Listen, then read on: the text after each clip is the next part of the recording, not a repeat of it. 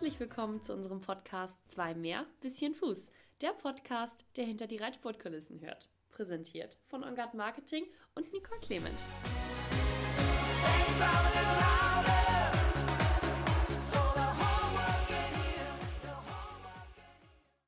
Herzlich willkommen zu einer neuen Podcast-Folge unseres Podcasts Zwei mehr bisschen Fuß. Nach einer längeren virusbedingten Podcast-Pause, erst für Menschen und dann für Pferde, melden wir uns heute endlich zurück mit einer neuen Folge unseres Podcasts und wir haben einen äh, ganz tollen Interviewpartner gleich zu Gast und zwar Christian Kuckuck, ein sehr erfolgreicher deutscher Reiter. Herzlich willkommen, Christian.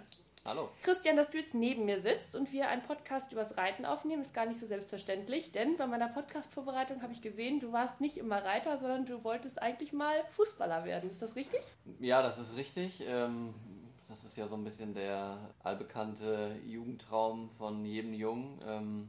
Ich habe mich in, in jungen Jahren tatsächlich so ein bisschen gegen das Reiten gewehrt, obwohl die ganze Familie eigentlich mit Pferden immer zu tun hatte und immer geritten hat. Fand ich es aber cooler, den Fußball mitzunehmen zum Stall und äh, habe da dann immer mit den ein, zwei Jungs, die noch da waren, ein bisschen gekickt. Und äh, hast du das auch ambitioniert, irgendwie turniermäßig oder äh, Kreisliga oder was man da so machen kann? Oder? Ja, schon, schon. Also äh, klar, ich war im Verein in der Warndorfer Sportunion ähm, und ja, habe da viele Jahre gespielt, äh, war tatsächlich auch einmal in der äh, Kreisauswahl, bin dann ein paar Mal nach Münster gefahren zum Trainieren.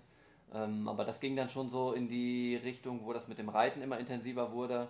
Und dann musste ich mich halt irgendwann entscheiden. Und die Tatsache, dass ich gemerkt habe, ähm, ich habe ein Fußballspiel abgesagt, um aufs Turnier zu fahren, um reiten zu können, hat mir dann irgendwann einfach gezeigt, okay, da ist einfach mehr Interesse und mehr Ehrgeiz beim Reiten. Und irgendwann muss man sich entscheiden. Und dann habe ich mich für den Reitsport entschieden. Mhm. Und wann war das? Wie alt warst du da? Es war ungefähr so 14, 15. Ich bin mit 13 angefangen und ich würde mal sagen, so nach anderthalb Jahren, wo dann auch wirklich immer mehr Turniere dazu kamen, ja, hat sich das dann so ergeben. Wie bist du dann so ins Reiten reingerutscht? Weil bei ganz vielen auf deinem Level ist es ja so, dass Mama und Papa geritten sind oder man irgendwie schon erfolgreiche Pferde vermittelt bekommen hat in dem Alter. Du bist ja eher so ein bisschen später eingestiegen und dann sich so hochzuarbeiten, das war bestimmt gar nicht so einfach, oder? Das ist schon einfach, äh, genau, einfach war das nicht. Ich bin mit 13 tatsächlich erst angefangen, relativ spät. Ähm, wie gesagt, meine ganze Familie hat aber immer mit Pferden zu tun gehabt. Dann war eine Zeit, äh, als ich so 12, 13 war, dass mein Papa nicht so richtig jemanden hatte zum Helfen am Wochenende und ich habe gesagt, ja komm, kann ich auch mitfahren. Also äh, wenn ich kein Fußballspiel habe, fahre ich mit und, und helfe dir und habe ein bisschen Pfleger gespielt.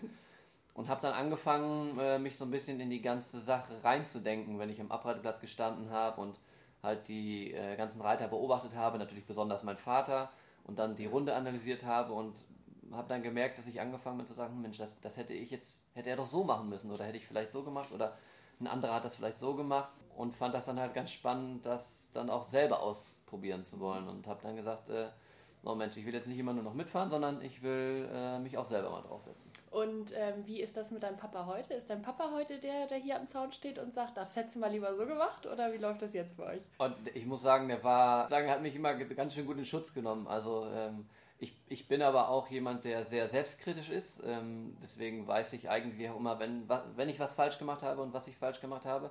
Und er war dann nicht derjenige, der gesagt hat, ey, das war jetzt aber scheiße. äh, Entschuldigung, aber ähm, Nee, sondern er war, er ist definitiv eher der Fan äh, und hat mich immer unterstützt in allen Sachen. Ja, kommt er heute auch noch mal mit aufs Turnier, wenn es passt? Selten. Aber er guckt wahrscheinlich zu Hause er über guckt alle. zu Hause Klippenhaus. Ja, genau. das kann ich mir denken. Das eine ist ja dann den Fußball gegen die Reitkappe zu tauschen, das andere ist dann sich zu entscheiden, das dann beruflich zu machen. Wie ist es dann dazu gekommen? Weil das war auch nicht immer klar. Nee, das war auch nicht immer klar. Das hat sich halt bei mir dann irgendwann, äh, ist mein Ehrgeiz so groß geworden und so gefestigt, dass ich gesagt habe, ich möchte das beruflich machen. Meine Eltern haben das aber nie beruflich gemacht, sondern immer äh, neben, neben dem Job quasi als Hobby in Anführungszeichen. Und deswegen, als ich mit der Idee um die Ecke gekommen bin, wurde jetzt auch nicht unbedingt Juhu geschrien zu Hause. Ich habe dann, ich sag mal, so eine Art Deal äh, gemacht und gesagt, äh, okay, Abitur, ähm, das war ja in der Mache und dann äh, mache ich eine Ausbildung danach. Also ich sag mal mhm. was Vernünftiges, wie das immer so schön heißt. Der Klassiker. Der Klassiker, genau. habe dann eine Industriekaufmannlehre zweieinhalb Jahre gemacht und was ich auch nie bereut habe, also es hat echt Spaß gemacht, war eine schöne Zeit, aber für mich stand dann danach fest, okay, Studium, das ist jetzt nichts für mich, sondern ich will jetzt einmal versuchen, das Thema Reiten äh, beruflich anzugehen und dann äh, einfach auch gucken, wie weit ich komme. Und wenn irgendwann der Tag kommt, wo ich merke, Mensch, okay, das ist beruflich einfach nicht dein Ding, äh, wo du dein Geld mit verdienen kannst, dann habe ich ja immerhin zumindest noch eine Ausbildung, eine kaufmännische und äh, kann dann nochmal gucken, was ich vielleicht in anderer Richtung mache. Ja, wie gesagt, das, das war dann, äh, das war dann der Deal zwischen mir und meinen Eltern. Dann bin ich halt zu Ludger gekommen. Mhm. Ich wollte gerade sagen, wir haben dann alle gemerkt, das ist wohl doch dein Ding. Der Deal ist nie in die andere Richtung wieder gelaufen. Du bist immer auf dem Pferd geblieben und wo du jetzt angestellt bist, wissen wir eigentlich alle. Und zwar bei Ludger Beerbaum mit einem ganz tollen Team. Ähm, wie war dein Werdegang da so? Ich meine, da wo du jetzt bist, äh, erfolgreicher Reiter auf 5-Sterne-Niveau, ähm, da hast du ja nicht sofort angefangen. Nee, da habe ich nicht sofort angefangen. Ähm, mein Werdegang würde ich jetzt mal als ganz klassisch bei uns im Stall bezeichnen. Als ich gekommen bin, habe ich einfach die jungen Pferde geritten das war Gott sei Dank auch schon immer so ein bisschen meine Aufgabe. Das habe ich halt von, von früh an äh, gelernt, wie man mit jungen Pferden umgeht, man ja, was eine Ausbildung von einem jungen Pferd äh, so alles beinhaltet und auch einem abverlangt und was man einem Pferd abverlangen kann. Deswegen bin ich ehrlich gesagt dafür unheimlich dankbar, dass ich in jungen Jahren so viel mit den jungen Pferden gelernt habe, weil rückblickend, wenn man natürlich in dem Alter ist, wo man das dann gerade macht, will man eigentlich lieber mit den ganzen anderen, die auf den Juniorenmeisterschaften reiten und westfälischen Meisterschaften und Europameisterschaften, äh, will man da natürlich auch irgendwie mithalten und mitmachen und denkt immer, Mensch, da würde ich auch mal gerne reiten. Ja, jetzt rückblickend muss ich einfach sagen, dass das total glücklich war für mich einfach und am Ende das, das Fundament für, für meinen Werdegang. Mhm. Und dann hast du ähm, deine Jungpferde bei Bärbaum dann weiter ausgebildet und bist mit denen zusammen gewachsen oder kam es dann so, dass du irgendwie das Pferd bekommen hast, was dich irgendwie aufs nächste Level gebracht hat? Ja, das war äh, sowohl als auch, würde ich sagen. Ähm, ich, als ich angefangen bin, habe ich halt mal eine Handvoll junger Pferde gehabt ähm, habe mit denen dann weitergearbeitet. Das war zum einen, ein Pferd muss ich anreiten, weiß ich noch. Äh, die anderen waren vier, waren schon ein bisschen geritten, sind dann ans Springen herangeführt worden. Dann auch mal die ersten Turniere geritten. Dann glaube ich, hat Ludger irgendwie gemerkt, okay, der macht das nicht so ganz übel. Äh, dann kann er auch noch mal vielleicht einen Sechsjährigen reiten. Dann habe ich auch mal eine Springpferde M und auch mal ein M-Springen geritten.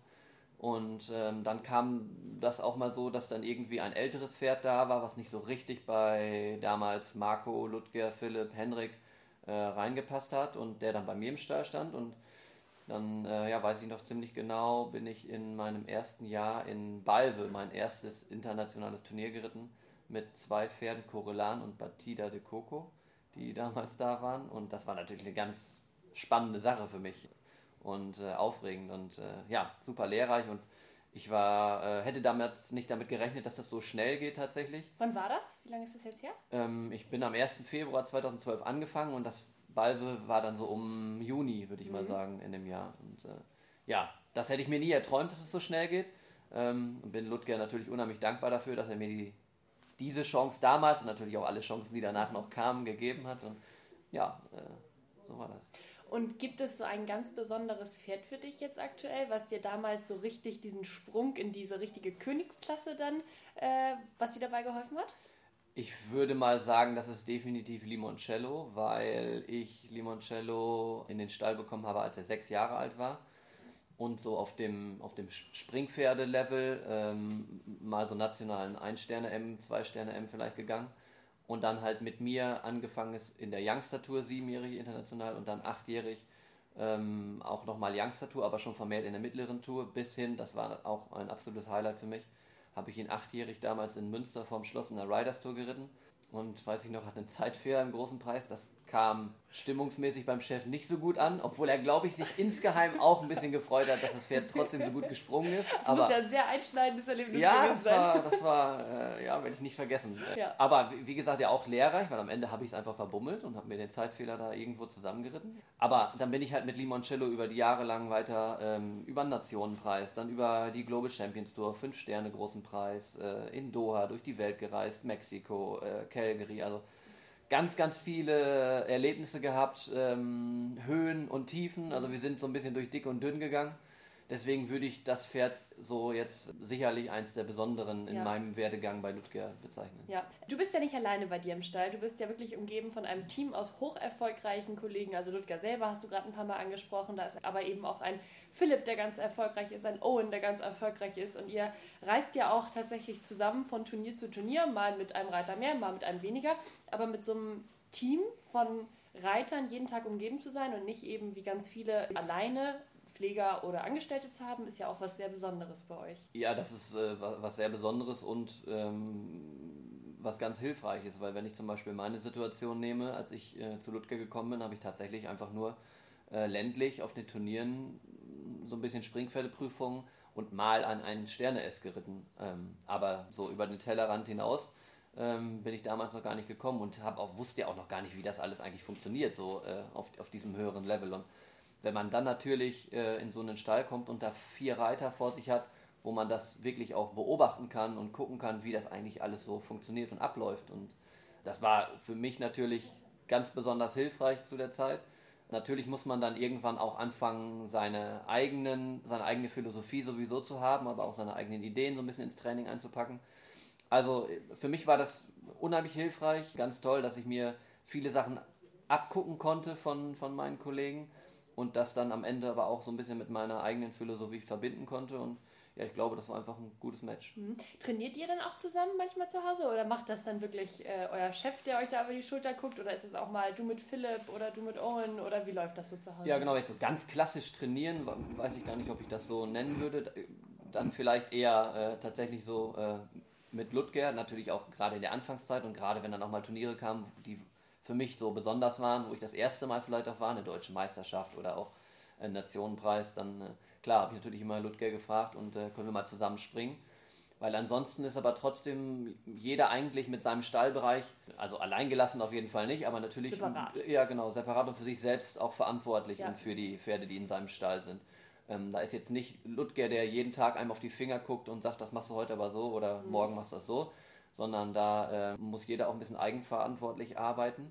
Aber nichtsdestotrotz ist natürlich das Gute an diesem ganzen Team, dass wenn man mal ein Problem hat, dann sind da natürlich, ich sag mal, drei, vier Leute, äh, die man dann um Rat fragen kann. Ähm, oder die natürlich auch natürlich den ganzen Tag mit einem zusammen am Reiten sind, denen vielleicht auch was auffällt und die dann sagen, hey Mensch, das sieht jetzt gerade gut aus, wow, der hat sich super entwickelt in zwei Wochen, klasse. Ja. Oder auch, Mensch, irgendwie sieht das so aus, als wenn ihr gerade so ein bisschen stockt und äh, probiert doch mal das oder vielleicht so. Also das ist natürlich eine, eine super Sache. Und wenn man natürlich drei, vier Leute davon hat, dann, dann kriegt man am Ende ja auch mal ein bisschen unterschiedliches Feedback, weil es, ja, man sagt ja so schön, viele Wege führen nach Rom und äh, es ist da nicht immer nur, nur ein Weg der richtige.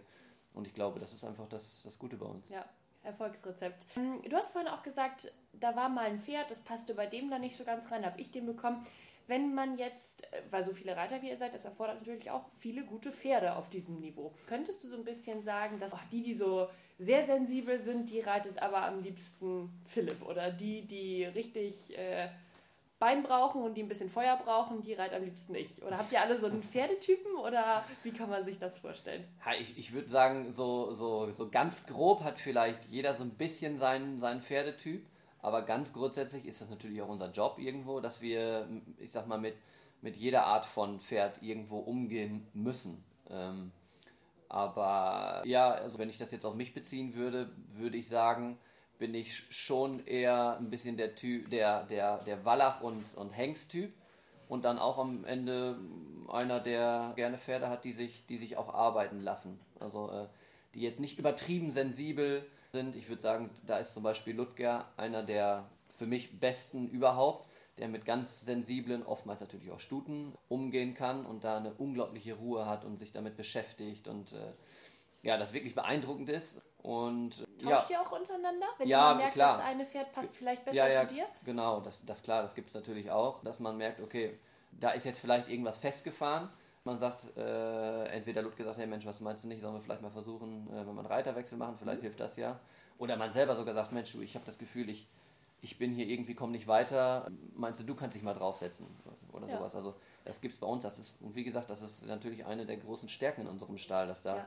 nicht immer nur eine Person ist und die kommt mit dem Pferd klar oder nicht, sondern dass da zur Not halt auch noch immer jemand anders ist ähm, der dem Pferd, der dem Pferd oder mit dem Pferd dann auch nochmal eine Chance ja, hat. Also das ist schon richtig Teamgedanke, also wenig Rivalität, sage ich jetzt mal, sondern wirklich ein Team. Ja, Rivalität überhaupt nicht. Also ja. äh, natürlich äh, gesunder Konkurrenzkampf, also ich meine, dafür sind wir ja alle irgendwo Sportler und Wettkämpfer, aber absolut keine Rivalität, sondern da ist es schon der Teamgedanke äh, das A und O. Ja. Dieses Jahr hat ja nicht jetzt unbedingt besser angefangen, als das letzte aufgehört hat. Wenn wir jetzt mal über verschiedene Virus bei Pferd oder Mensch sprechen, das wollen wir jetzt hier nicht zum 100. Mal ausschlachten. Aber was natürlich so ein bisschen da reinspielt, ist, wie sieht die Turnierplanung von einem Reiter aus? Das ist ja im Moment sehr schwierig, überhaupt irgendwas zu planen. Da wird das Datum geändert, es wird doch wieder was über den Haufen geworfen. Ähm, kannst du so ein bisschen was zu deiner Turnierplanung sagen, was du in diesem Jahr so vorhast? Ja, tatsächlich ist das äh, nicht so einfach und äh, gerade auch für jemanden wie mich, also ich bin ein unheimlicher Kopfmensch und habe gerne einen Plan in meinem Kopf und denke auch gerne schon immer weiter an die nächsten Wochen. Und, äh, das muss hätte, ich ja im Moment ganz, ganz hätte fuchsig am, machen. hätte am liebsten einen Plan schon bis in äh, drei Monaten, aber das habe ich auch über die Jahre lang gelernt, dass das halt nicht immer möglich ist, sondern dass man sich da auch arrangieren muss. Und im Moment ist natürlich eine Zeit, wo, wo das absolut gefragt ist und wo es wirklich saumäßig schwer für uns ist, einen wirklich Plan aufzustellen, ähm, wo man weiß, okay, der ist auch zu 100% umsetzbar. Mhm. Was natürlich sowieso immer nicht so einfach ist, weil wir auch mit Lebewesen zusammenarbeiten und dann kann es auch mal äh, einen, einen, schlechten Tag geben oder auch mal eine Verletzung oder auch mal eine Krankheit, kann ja alles kommen. Aber äh, natürlich ist jetzt durch diese ganzen Virus-Sachen das alles umso schwerer geworden. Nichtsdestotrotz haben wir dieses Jahr äh, ja ein besonderes Jahr mit zwei Championaten. Einmal die Olympischen Spiele in Tokio und einmal die äh, Europameisterschaften bei uns zu Hause in Riesenbeck. Mhm. Und ähm, mein Ziel ist ganz klar, Priorität Nummer eins haben die Olympischen Spiele.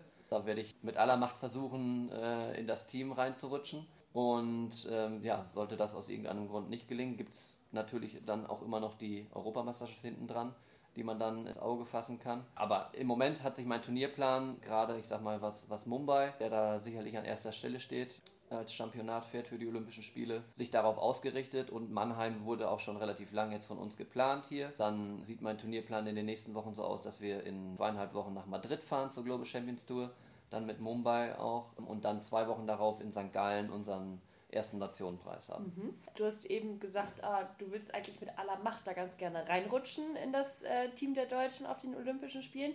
Man muss ja wirklich sagen, gerade das deutsche Team, das ist ja wirklich außerordentlich hart umkämpft, oder? Wenn wir jetzt mal darüber sprechen, dass es vorher vier Reiter waren und jetzt drei und mir fallen akut äh, Alman Deusser, Ening, Weishaupt, Kuckuck, Tebbel, ich könnte so viele Namen aufzählen. Das ist ein sehr hart umkämpftes Team in diesem Jahr, oder? Ja, na klar. Und deswegen habe ich ja auch gesagt, ich werde versuchen, mit aller Macht da reinzurutschen, weil ein Selbstläufer ist das einfach nicht. Äh, dafür ist die Konkurrenz in Deutschland einfach viel zu stark. Mhm. Und natürlich auch am Ende das neue System äh, bei den Olympischen Spielen, dass wir nur noch drei Reiter im Team haben werden und ein Ersatzreiter. Also es werden aber nur noch vier anstatt fünf Leute nach Tokio reisen. Genau. Das macht die Sache nicht viel einfacher. Und deswegen, ja, müssen wir alles geben und wie gesagt, äh, hoffen, dass es dann am Ende hoffentlich so sein soll. Ja, ich habe mich auch mit Otto Becker schon einmal darüber unterhalten, über das neue System äh, Tokio, jetzt drei statt vier Reiter. Er hat mir gesagt, er ist kein allzu großer Fan davon, dass jetzt nur noch drei Reiter fliegen oder drei Reiter, vier statt fünf, sagen wir mal so. Und der,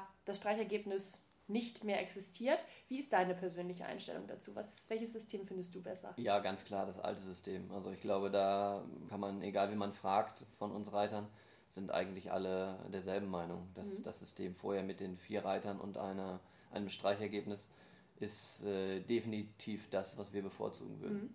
Wenn wir über die Olympischen Spiele reden, dann ist es ja halt so, dass der vierte Reiter mitfährt und vor dem Team noch getauscht werden kann. Das bedeutet, dass drei Reiter das Einzel reiten und eventuell vor dem Team der vierte Reiter zum Einsatz kommt oder eben auch nicht. Es könnte also sein, dass ein vierter Mann mitfliegt, der im Zweifelsfall nicht einen Start in Tokio hat. Wie ist das? Möchte man sich auch als vierter Reiter noch in das Team mit einschleichen, in Anführungsstrichen? Oder ist das so ein bisschen, dass man sagt, oh, das ist irgendwie eine undankbare Position? Ja, das ist ja, also ich würde sagen, wenn man das jetzt vergleicht mit dem System vorher, also ich meine, ich war leider ja noch nicht auf einem Championat, aber ich würde jetzt mal so von außen sagen, dass es immer relativ klar war, wer die ersten vier sind und der fünfte, der mitkommt, kommt nur zum Einsatz, wenn irgendwas passiert. Genau. Also ist aber eigentlich ganz klar Reservereiter.